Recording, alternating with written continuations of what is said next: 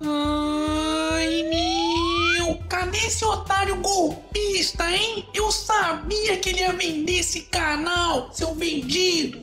Você é burro, seu burro! O canal desse viadinho que se esconde atrás de um saco de papel faliu, seu burro! Calma, seus filhos da puta. Estavam com saudades do otário aqui, né? Depois de mais de uma semana sem vídeos, eles estão de volta. E olha que essa semana que passou aconteceu coisa pra caralho. Então, vamos lá.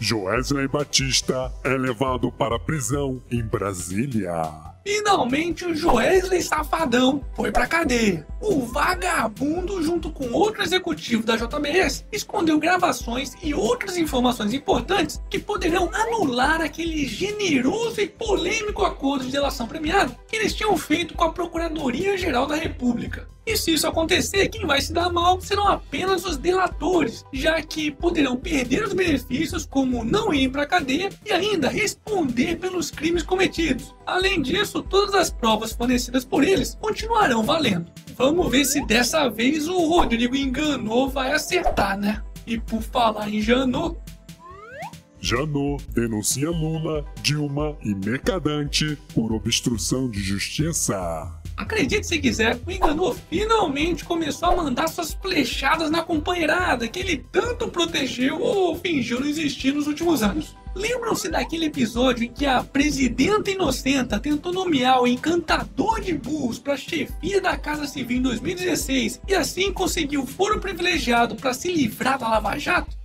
Pois é, agora o trio Dilma, Lula e Aloysio Mercadante foram denunciados por obstrução da justiça e responderão na primeira instância. Ou seja, não vai ter o STF para passar a mão na cabeça desses vagabundos não. E por falar em Lula, Palocci entrega Lula.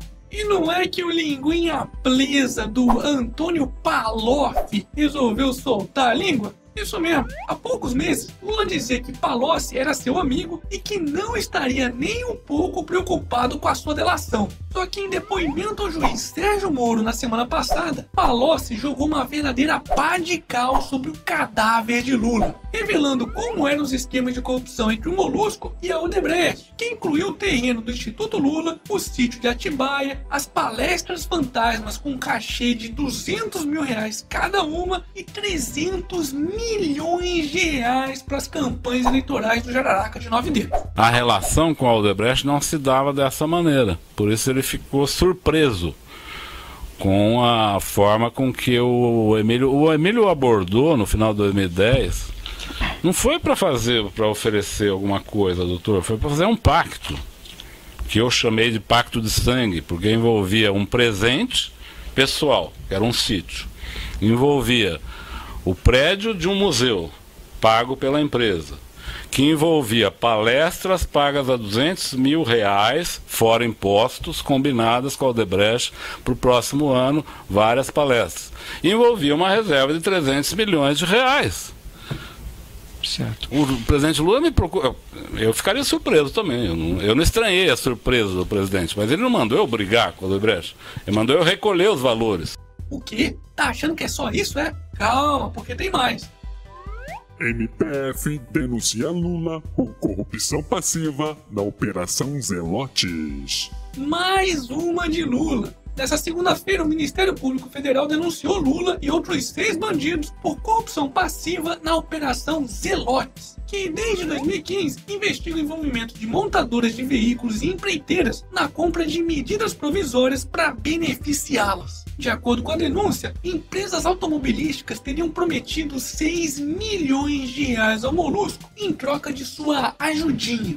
E vale lembrar que essa não é a primeira denúncia contra o petista na Zelote, não. Pois no ano passado, ele e o seu filho se tornaram réus dessa mesma operação pelos crimes de tráfico de influência, lavagem de dinheiro e organização criminosa. Ao todo, esse arrombado já acumula nove denúncias criminais, onde em apenas uma, pelo menos por enquanto, ele já está condenado a mais de nove anos de prisão.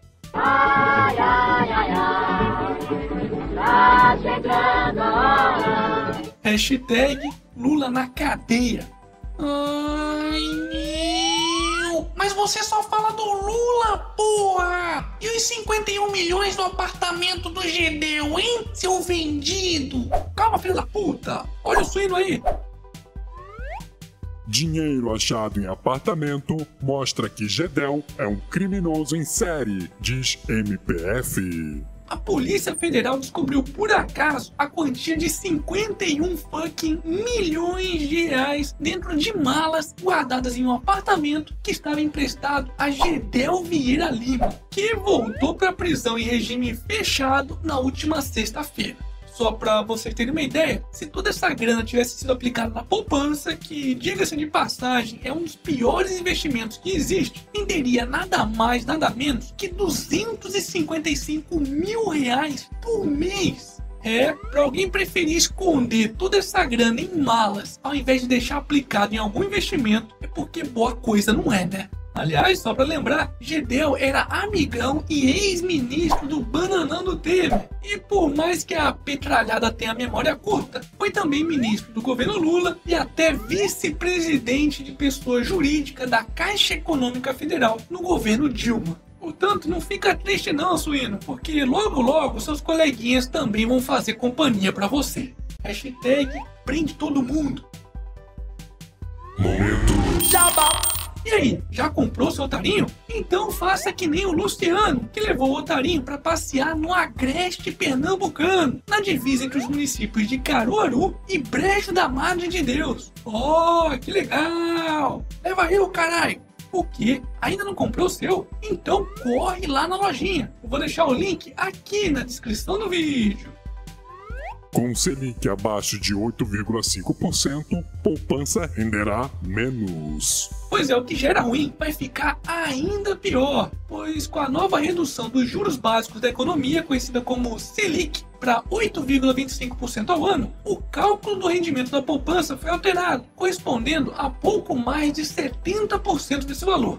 Só para vocês terem uma ideia de como isso altera o rendimento, se aplicássemos 10 mil reais durante um ano na poupança antiga, com a Selic valendo 8,25% ao ano, renderia cerca de 617 reais de juros. Já no novo cálculo, esse valor cairia para 579. Ou seja, no final, você teria 38 reais a menos no seu bolso. Mas enquanto a poupança piora, Bovespa fecha em alta de 1,7% e atinge nova máxima histórica. Quem seguiu as dicas aqui do canal do Otário e colocou um pouco de dinheiro na bolsa nos últimos meses, deve estar bastante feliz hoje, pois o Ibovespa, que é uma média ponderada das principais ações negociadas na bolsa brasileira, ultrapassou os 74.300 pontos nesta segunda-feira, atingindo um novo recorde histórico. Melhor que isso, só se o dólar começar a cair de verdade para que as orelhinhas do Mickey comecem a aparecer de novo.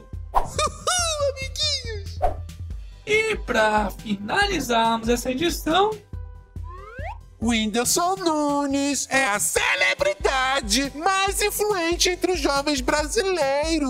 Hum, prefiro o saco do otário. é mesmo,